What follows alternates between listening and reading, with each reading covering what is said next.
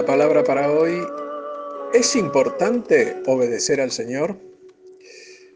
La verdad, nosotros sabemos, desde nuestro entendimiento, que la obediencia es importante. Y cuando se trata de la obediencia a lo que el Señor nos manda, la importancia se hace aún más relevante y es necesario entender que solo a través de la misma es que llegaremos a alcanzar todas las bendiciones que hay reservadas para nosotros. Con esto en mente, vayamos a un pasaje de las Escrituras que está en Segunda de Reyes 5.10 que dice, Entonces Eliseo le envió un mensajero diciendo, Ve y lávate siete veces en el Jordán y tu carne se te restaurará y serás limpio. Esta historia es de cerca de 900 años antes de Cristo, donde Siria comenzaba a expandir sus territorios para agrandar sus dominios y Naamán era el general de ese ejército, un hombre valeroso, pero que tenía lepra, en momentos en que esta enfermedad era una sentencia de muerte. Hoy, por los avances de la ciencia, es una enfermedad curable y poco común, pero en aquel momento no lo era. ¿eh? El ejército sirio había avanzado sobre Israel y había tomado cautivos, entre los cuales hallaba una muchacha la cual servía a la esposa de Namán. Y ella, al ver al esposo con esta terrible enfermedad, le dijo a su señora, si rogase mi señor al profeta que está en Samaria, él lo sanaría de su lepra. Entonces Naamán fue a su rey y le contó lo que dijo esta muchacha judía. Y el rey, queriendo hacer de esto una visita oficial, envió a Naamán con oro, plata y ropa finas de muchísimo valor, como un tributo al rey de Israel, y envió cartas diciendo, cuando lleguen a ti estas cartas, sabe por ellas que yo envío a ti a mi siervo Naamán, para que lo sanes de la lepra. Y Naamán presentó la carta al rey de Israel sin saber que éste no lo podía curar.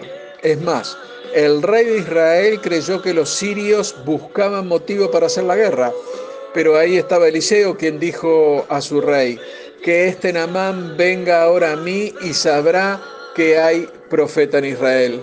Y cuando Namán fue a las puertas del profeta Eliseo, éste envió a su siervo, Yesi, y lo mandó a que se lavara siete veces en el Jordán. Y Namán que era un hombre acostumbrado a dar órdenes, quedó ofendido por varias razones. Veamos, él quería ser atendido por el profeta, lo terminó atendiendo un siervo.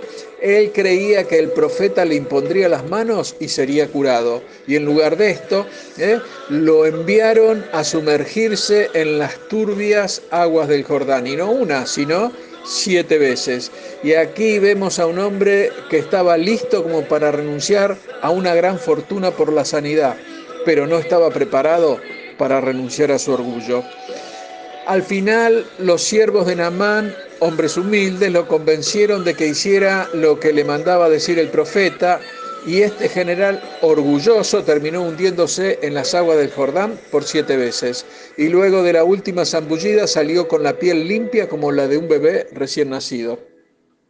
En Segunda de Reyes 5:14 leemos, entonces descendió y se zambulló siete veces en el Jordán, conforme a la palabra del varón de Dios, y su carne se volvió como la carne de un niño y quedó limpio.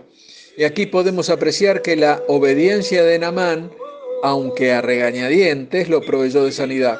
Y también podemos decir que esta historia es más o menos conocida. Ahora quisiera referirme a la muchacha que servía en la casa de Namán, de la cual no se habla demasiado, pero es un verdadero baluarte de fe y de servicio a los demás. Veamos a esta muchacha alejada a la fuerza de su familia, llevada a otro territorio para llevar a cabo tareas de servidumbre y en realidad debería conmovernos la fe y el amor de esta chica que, en su condición de esclava, no tuvo ni odio, ni rencor, ni amargura, y la venganza no fue su norte. Podemos ver por el relato bíblico que ella conservaba el corazón limpio y dulce para servir al Señor, ya que ella compartió con su ama la noticia de una cura para su esposo. Hermano, en nuestro caminar diario puede haber desigualdades. Podemos notar estas desigualdades, que pueden ser reales o imaginarias, y lo que nosotros no debemos permitir es que las durezas del camino hagan que nuestra fe flaquee, ni que nuestros corazones alberguen algún tipo de resentimiento, de rencor, de animosidad o algún tipo de venganza. jamás debemos desmoronarnos por las dificultades. Y si lo que sí debemos hacer es todo lo que podamos por los demás. Y aunque parezca pequeño, ya que a los ojos de Dios será una ofrenda de olor fragante para Él. Y si volvemos a Namán, las escrituras nos muestran que por su orgullo y obstinación casi se privó de ser curado. Quizás él esperaba ser recibido con bombos y platillos, ya que se consideraba importante ante los ojos de los hombres, y lavarse siete veces en el Jordán, la verdad, no estaba dentro de sus prioridades.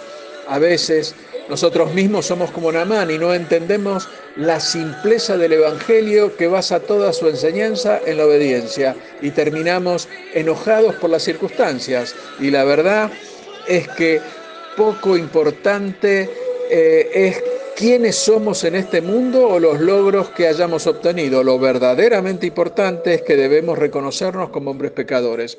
Romanos 3:23 nos dice, por cuanto todos pecaron y están destituidos de la gloria de Dios. Por lo tanto, necesitamos ser lavados por la sangre de Cristo y así resolveremos el problema más grande al que nos enfrentamos, que es el pecado.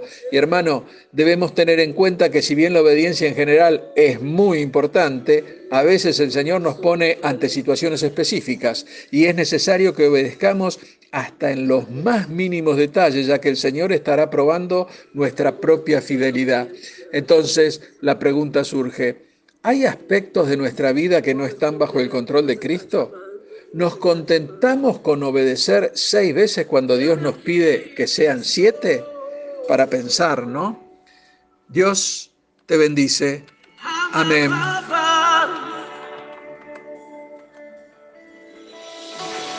Queremos obedecer. Queremos honrarte con nuestra obediencia.